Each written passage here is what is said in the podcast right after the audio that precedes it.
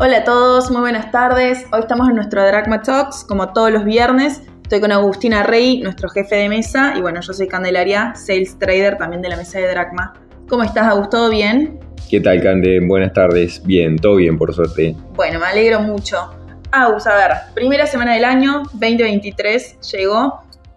Arranquemos por afuera, como hacemos siempre. A ver, eh, estuvimos leyendo esta semana un informe que sale anualmente en esta época, todos los años, ya hace muchos años, y la verdad que está muy bueno porque hace como un repaso bastante global del, del año que termina y las 10 sorpresas o las 10 cosas que se esperan para el próximo año. Entonces, medio que al cierre van diciendo, bueno, nosotros dijimos que una sorpresa iba a ser esta. Le pegamos, no le pegamos, se cumplió, no se cumplió. Y la verdad que es bastante interesante verlo. Principalmente por las cosas. Este es un informe que normalmente saca un, un estratega que se llama Byron Wynn, que desde hace un tiempo lo hace junto con Joy Seidel. Sí. Byron Wynn es fue un estratega estrella de Morgan Stanley durante más de 20 años y después se, se, fue a Blackstone. Exacto. Y Blackstone tiene un cargo, digamos, directivo y él se dedica a hacer todos los años él dice las 10 sorpresas para el año que podrían ver, por dónde podrían venir. Normalmente esas sorpresas para seleccionarlas hace una encuesta, digamos, en otros grandes operadores, digamos, estrategia de, Wall Street. Y él saca, de hecho, entre paréntesis, Byron Wins fue eh, en una revista especializada uno de las 16 personajes más importantes o, más mayor influencia en Wall Street de hace mucho tiempo. Entonces alguien que vale la pena, me gusta ver esta listita todos los años porque te tira alguna. Y ellos dicen que la probabilidad de que alguno de esos eventos pase es mayor al 50%. Exacto, pero... O sea, una sorpresa, pero... No tan sorpresa. Con alta probabilidad. Pero sí me llamó la atención que él dice, yo busco sorpresas donde vemos una probabilidad del más del 50%, pero que muchos operadores estándares o más novatos le asignan solo un tercio. Entonces, son cosas que por ahí vos decís, están a la vista para esos operadores grosos o de muchos años y que por ahí al, normal de la gente se nos pasa. o el mercado no lo está valorando. Exacto, sí. O sea, por ahí decís, che, eh, tal evento podría pasar, sí, podría pasar, pero el mercado lo está subestimando. Tal cual. Y quizá para ellos es una, es una posibilidad mucho más grande y después durante el año hay que ver si, si, eso termina sucediendo, ¿no? De hecho, ellos, para dar un ejemplo, hace un repaso también sobre su lista 2022 y qué pasó y no. Ellos eran un poco más pesimistas que el resto del mundo al comenzar el año pero no tanto como eventual, después los hechos se sucedieron. Pero finalmente, digamos, ellos tuvieron un, poco, un poquito más de razón que el resto del mundo, pero no eran ni por lejos el, lo pesimista que después terminó siendo. Bueno, y él hace una autocrítica y dice, no fuimos lo suficientemente negativos como el año necesitaba, ¿no? Entonces, pero por ejemplo, eh, eh, la séptima sorpresa del año anterior, o sea, para 2002. 2022. Claro, 2000, perdón, 2022. Eh, ellos esperaban que el precio del petróleo subiera y, subiera de tal forma, niveles de por lo menos arriba de 80 dólares tienen que pasar para que el fracking sea rentable y eso sucedió. Exacto. Pero dice, antes de que vuelva a bajar a la zona de 80, que ahora está a 75, este artículo de hace una semana, eh, pero dice por las razones equivocadas. Muchas veces hablamos allá en este micro de algunos errores tipo 2 que le decimos nosotros que son tener razón, pero por las razones equivocadas. Entonces, bueno, comentamos un poco de eso. Pero si vamos específicamente a los 10 puntitos de 2023, ¿por dónde podrían venir las sorpresas para ellos, no? La primera es que él dice, Va a haber múltiples candidatos a presidente, van a surgir de, lo, de ambos bandos, republicano y demócrata en Estados Unidos, y puede haber alguna, va a haber muchas campañas. Nueva. Exactamente, eso me parece que está bueno. Sí. El dos es que la Reserva Federal podría definitivamente poner en el freezer la palabra pivot que todo el mundo estábamos usando, esperando que ellos pivoten su movimiento de tasa y que definitivamente están- ellos creen que las tasas de interés reales van a volver a ser positivas. Bueno, que hace Pronto. ya varios podcasts atrás, hace bastante, nosotros estuvimos hablando de la necesidad de una tasa real para acomodar la economía y para lograr un crecimiento sostenido en el tiempo, ¿no? Creo que esto está bueno. Y si la inflación empieza a aflojar y las tasas las siguen subiendo de una manera más gradual, por ahí como espera el mercado, yo no veo tan loco que se llegue a una tasa a una tasa real, ¿no? Tal Positiva. Yo también pienso igual. La tercera es que, y acá sí, digamos, me, me preocupa un poco, ellos dicen que la Fed va a tener éxito o tendría éxito amortiguando la infla, pero se pasa de rosca. Sí. Entonces, y ese, y ese puede ser un- una sorpresa, digamos, negativa, ¿no? Sí. Que la cuarta sería que el- a pesar de que la Fed eh, ajuste, o sea, retraiga oferta de liquidez y suba tasas, el mercado toque fondo en algún momento Durante de la primera parte del año hasta mitad de año y después venga una recuperación tipo 2009. ¿Vos lo ves a eso? Está en línea más o menos Con lo que nosotros pensamos. Yo creo que quizá yo lo espero para antes, Sí. si me tengo que jugar, lo he dicho, me jugaría primer trimestre en algún piso por ahí, pero bueno, veremos, ¿no? Eh, ¿Qué sucede? Eh, en, en el punto 5, ellos dicen, cada corrección grande en los mercados siempre van acompañados de algún accidente. Sí. Y lo asocian un poco a las cripto En este caso. en este, este año. Esta vez, sí, digamos, ¿no? Sí. Y, y si bien, bueno, recién, justo recién estaba viendo un artículo que no, no pude profundizarlo, pero el título era algo así como hay algunos bancos que, que están en problemas por el tema cripto y han tenido corri- corridas, digamos, pero es que no lo pude leer eh, el, el, digamos, el artículo en sí, pero el título más o menos era ese.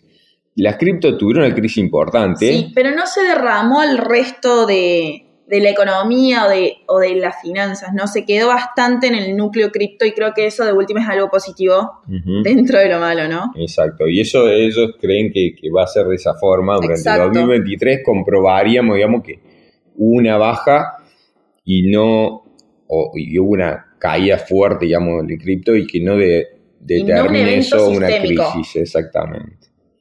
Eh, el punto 6 es que la Reserva eh, Federal va a seguir siendo más agresiva Sí. que el resto de los otros Sí. bancos centrales.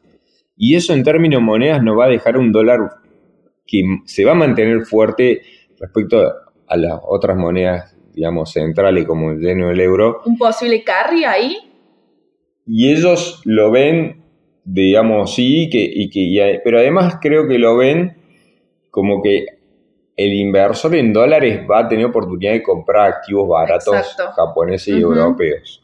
Y de hecho, las valuaciones sí te muestran Te esa para ese- relación más sí. barata, digamos, en esos, en esos digamos, eh, geográficamente, posiciones geográficas está más barata. Eh, China, el séptimo es China avanzando a su objetivo de crecimiento de 5,5 anual eh, y, y trabajando en- de manera de consolidar relaciones comerciales con Occidente. Bueno, sobre eso, a ver, China empezó de a poco a aflojar el tema restricciones. COVID y yo creo que va bastante de la mano con este punto, porque si empiezan a dejar que su economía vuelva a funcionar, yo creo que pueden volver a esa carrera eterna que tienen con el crecimiento. Yo creo que este punto se podría dar si China continúa con esta posición de relajación con políticas de COVID.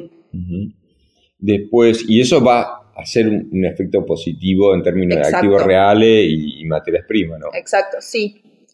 El 8, Sí. en Estados Unidos se convierte en el, en el mayor productor de petróleo, pero además en el más amigable, dicen. Sí. Y el precio va a caer, o caería, digamos, o podría ser esta posibilidad, sería que caería, porque Oriente Medio produce más, y Venezuela también está produciendo más, de hecho ha habido licitaciones nuevas, Sí. etcétera, es como que está abriendo un poco la ventanilla, digamos, de la inversión extranjera en algún punto.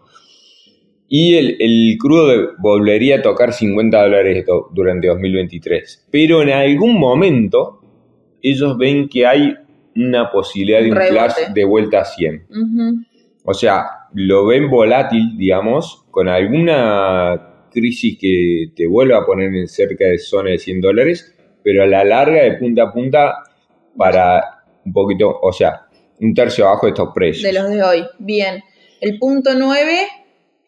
El 9 es que el, tema Ucrania va a continuar hasta la, la primer, durante la primera parte, pero después la combinación del costo de la guerra para ambos lados, etcétera, y, digamos, y la agresión no la armas de armas no convencionales, o sea, financieras, digamos, y tecnológicas que está sufriendo Rusia, lo llevarían a, buscar el cese el fuego. Yo ahí tengo un comentario, porque justamente estas semanas leía un artículo que hablaba de, en algún momento de la historia, todos creíamos, y yo también, que el peor momento de la de donde el mundo estuvo más cerca de una crisis nuclear, sí. de una guerra mundial nuclear, fue la crisis de los misiles en Cuba, pero no fue así. Resulta que hay un artículo de, de Henry Kissinger donde blanquea la situación que una vez, no me acuerdo ahora exactamente el año, eh, que eh, Rusia creía, Rian tenía un discurso anti-Rusia y Rusia que comenzó a pensar de que era inminente una invasión y estuvo a punto de atacar a Estados Unidos nuclearmente. Y, en ese momento los espías ingleses se dan cuenta y le avisan a Estados Unidos. Entonces, creo que era Thatcher en ese momento estaba y no me acuerdo del presidente ruso eh, quién, quién era, pero si no fuera, todos creían que iba a ocurrir. Que el otro mentía. Y, y, una, mala lectura. Y Biden, en, ese artículo lo que hablaba era, Biden en algún punto eh, no se está conduciendo, o Estados Unidos no está conduciendo una buena política hacia Rusia, porque el, ataque que le está haciendo a nivel tecnológico y financiero lo está poniendo en un brete a Putin, que salvo que lo maten o se muera solo por algún tema, podría llevarlo a que, digamos, a un, a un desenlace eh, muchísimo más grave, ¿no? Sí, sí. Entonces, bueno, este es un artículo que está, digamos, y era una hipótesis de alguna crisis nuclear en el, hacia adelante, pero digamos, ese tipo de cosas va a estar arriba de la mesa, no digo que vaya a pasar, pero los que están viendo eh, temas geopolíticos están mirando algunas cosas esas que podríamos tener, o alguna variante de esto que yo cuento o algo. Me parece que por Taiwán también puede haber un problema a nivel semiconductores y todo eso. Que bueno, nos ponga en algo una situación difícil. Yo creo, aparte que un poco con Rusia y Ucrania lo que pasó fue que subestimamos eh, la gravedad o sobre todo la duración del conflicto. Al principio decíamos, alguno va a ceder, esto es cuestión de días, Ucrania está en gran desventaja frente a Rusia y la realidad es que va a ser un año desde que arrancó la guerra en febrero y todavía siguen ahí firmes como el primer día. Entonces, yo digo, ¿hasta cuándo va a durar esta situación, no? Así que bueno, lo descubriremos durante el año. Ojalá, sí. Y el décimo, que es menos relevante porque es mm. más, digamos, es puntual, porque habla sobre Twitter y, y más que va a terminar recuperando la, compañía a pesar, digamos, de algunos problemas y escepticismo de los creadores, etc. no, es, no es relevante en términos macro para nosotros. Esos serían los puntos que ellos rescatan. Los quise traer para que los tuviéramos en mente porque está bueno. Y después nos olvidamos. Sí. Pero en algún momento del año después pasa algo relacionado con esto y decimos, ah, mira, o no los olvidamos porque nos lleva a la diaria y, después a fin de año repasan, decir, che, pero mira, esto lo habíamos visto en su momento y los olvidamos y resulta que en julio, agosto, septiembre terminó sucediendo algo parecido. Así bueno, para tomar nota al margen y tenerlo durante el año ahí. Si ellos los ven que son de los genios de, Wall Street, nosotros creo que también tendremos que verlos. Así que me parece muy bueno. ¿Quieres que pasemos a Argentina? Dale, dale. Bien, un tema central. A ver, arrancamos el año. Parece que el gobierno va aguantando con temas reservas, cumplieron algunas metas de cara a fin de año, pero yo creo que este año van a tener dos frentes abiertos que van a tener que ver, que es sequía y por otro lado deuda en pesos. ¿Querés que nos centremos en la sequía? Me parece que hace varios podcasts no lo conversamos y creo que ahí puede haber algo importante para este año, ¿no? Lo, habríamos, lo habíamos dejado un poquito de lado, sí, Sí. ya lo hemos comentado, pero últimamente lo habíamos dejado de lado. Eh, los mercados arrancaron a full, parece. A full. o sea, bolsa y, y bonos para arriba, hoy subiendo fuerte todo. Pero, de hecho, Merval en dólares ya está arriba largo de 600 dólares. Te diría un nivel de precio en dólares de Merval un poquitín fuera, digamos, de la curva histórica de relación en resto al, en relación al riesgo país. Pero bueno, veremos qué pasa. Pero sí, la, cam- la campaña de trigo ya casi termina, está Sí. le- levantado la cosecha está al 99,5% según nuestros datos, digamos. Y en términos de cantidad fueron 12.3 millones de toneladas. Estos son 10 millones de toneladas menos de trigo. ¿no? Esa situación ya te está marcando una cosecha fina este, muy, muy, digamos, eh, por debajo de lo anterior. Sí, Y son, en términos de dólares, 3.750 millones de dólares menos aproximadamente. Entonces, esto no es un tema que se termina acá. Las lluvias de estos días no sé si afectan mucho hacia adelante. Espero que sí, ya lo voy a averiguar estos días porque una de las cosas que quería ver era esa. Pero hasta este punto, y con el conocimiento que tengo yo, digamos, humildemente, acá no somos analistas agropecuarios, pero tratamos de leer lo que implica eso para la economía. Este, si el tema sigue así, y las proyecciones, por ejemplo, la Bolsa de Rosario, sí. más o menos se, se, digamos, se terminan dando, estamos hablando que son unos 10 mil millones de dólares Exacto. menos, ¿no? De los Sí. cuales ya, ya de esos 10 mil hay 3.750 que ya sí, ya están se, perdidos. sí. se confirmaron. ¿no? Entonces, no hay otro sector que para Argentina le dé... exacto, esta pérdida.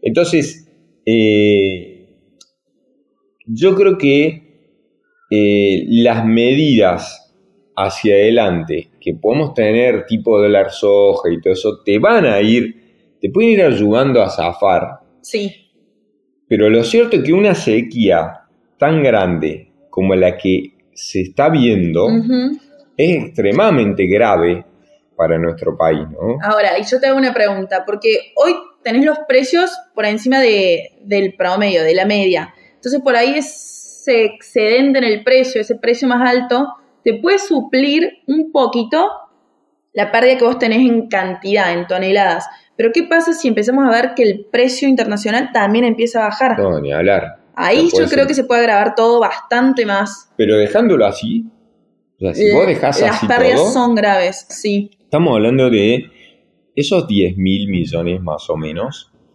vos pasarías de un resultado por cuenta corriente, o sea, cambiaria, de Ujú. 22 al 23, en el 22 ganaste 4.000, 3.800 y pico millones de dólares, y esos este, 9.000 millones menos te llevarían a un resultado de menos 5.100 millones de dólares. Eh, eh, es extremadamente grave. Este, este triple niño, digamos, que se dio, Sí. no es una cosa normal. Solo pasó dos veces Sí. en la historia, en el 54, la cosecha 54-56 y la 73-76. Y se está repitiendo ahora, sí. Y, y eso te pondría al, digamos, al, al gobierno argentino en un estadio, en un estado macro extremadamente Exacto. débil hacia adelante Muy. y haría, y digamos, creo que es el riesgo más grande al objetivo del actual gobierno de patear un eventual ajuste de tipo de cambio al próximo gobierno. Sí, yo ¿no? creo que lo que los podría ayudar es si, a ver, ingresan fondos adicionales, no sé, del FMI o de algún acuerdo con algún banco central, algún swap, algo de eso, pero que hoy no hay nada firme por ese lado. Entonces, es un riesgo que deberían analizar hoy. Yo creo que no, no yo no sé si eh, tienen verdadera conciencia De eso. de lo que no lo sabemos. O sea. Capaz sí, capaz no, digamos. Pero El mercado sí, yo creo que lo está teniendo en mente. Y em, si esto, esto yo creo que es la principal razón que lo pondría el gobierno de cara a un ajuste cambiario, ¿cómo le digamos? Por las malas, Sí, ¿no? sí. Y, y que tendría consecuencias, obviamente, sí. eh, en- en- por toda la economía y los mercados. ¿no? Yo creo que hasta hoy trataron de eh, evitar o que fuera la última medida posible un ajuste cambiario, sobre todo yo creo por una cuestión de traslado a precios y de mm, visión política, pero es probable que este año se les vuelva inevitable ese ajuste cambiario, ¿no? Lo lo que pasa, y encima, medidas como dólar soja, o se habla de dólar maíz, dólar carne, dólar ya otras, otros tipos de dólar este, especiales, Sí, ya sí tienen, eh, porque el dólar soja no te afecta en los precios internos, no. pero un dólar maíz, un dólar carne, te va a afectar automáticamente Sí, precios internos, sí, con lo cual inflación se te volvería también, hay un efecto un difícil de, de llevar. Y, y en el balance total, vos pasarías, porque ahí perderías, eso en 10 mil millones menos, te harían que la cuenta corriente cambiaria te pasaría de más 4 mil a menos 5, ujú. pero además también la cuenta financiera, este año vas a perder 3 mil palos más Sí, o menos ahí. Sí, Entonces vos, en términos de reservas, de arranque, si no conseguís alguna cosa nueva, tenés casi 8 mil millones menos, sí. ¿no? Entonces, eh, porque vos tenés pagos del FMI este año de eh, 17.300 y, y re- roleos que te van a redevolver de eso o devolverían qui- 15.600. Entonces tenés 2.000, casi 2.000, eh, que son netos que se van por FMI, Sí, que se agregan, digamos, a lo, al resto del programa. O sea, ya no tendrías una- un año a nivel cero contra el FMI, sino que ya perdés tenés que 2.000 empezar a palos por ahí, Ujú, perdés 5.000 palos por cuenta eh, de bienes, Sí, entonces ya, más otro movimiento son los otros mil y pico palos más. O sea que si no conseguís fondos frescos, o de entes internacionales, o de algún acuerdo, o de alguna cosa, por más que vos gastes menos ya no alcanza. eh, en exportación, en, importaciones de energía, sí, que para este serían año igual se prevé que este año todavía las importaciones de energía continúen. No es que el salto va a ser gigantesco comparado con el año pasado, ¿no? Van a disminuir, pero tampoco en su totalidad. el gasoducto Néstor Kirchner te va a ayudar, Sí, este, pero no te va a hacer cero de ese número. exacto, sí. Entonces vos perderías ahí, todavía perderías reservas también por ese ítem. Con lo cual yo creo que es- lo queríamos hablar y exclusivamente dedicar este, esta parte, digamos, sobre Argentina a lo que creemos, siendo el primer podcast del año, este, Sí, a lo que creemos que va a ser para mí el tema del año. O sea, cómo contar dólar a dólar todos los días, cuánto plata tenés en el bolsillo, Sí. cuántos dolarcitos tenés en el bolsillo y cuánto este, te queda para subsistir. sí, que todo el esfuerzo del año pasado para juntar reservas y todo el costo que involucró eh, juntar esas reservas, que no sea totalmente en vano este año, ¿no? Exactamente. Pero bueno, tendremos que ver, esperar un par de semanas a ver cómo avanza el tema sequía y tema cosecha. Creo que repasamos todo. ¿Te parece que lo dejemos acá? Bueno, perfecto. Bárbaro. Este, un saludo para todos, que tengan un excelente año, el primer podcast este, este 2023 y espero que, bueno, todos estemos bien y podamos pasar este año que pinta para difícil, esperemos que nos sorprendamos para bien. Para bien, ojalá. Buen fin de semana para todos y les dejamos un saludo grande. Saludos. Hasta pronto.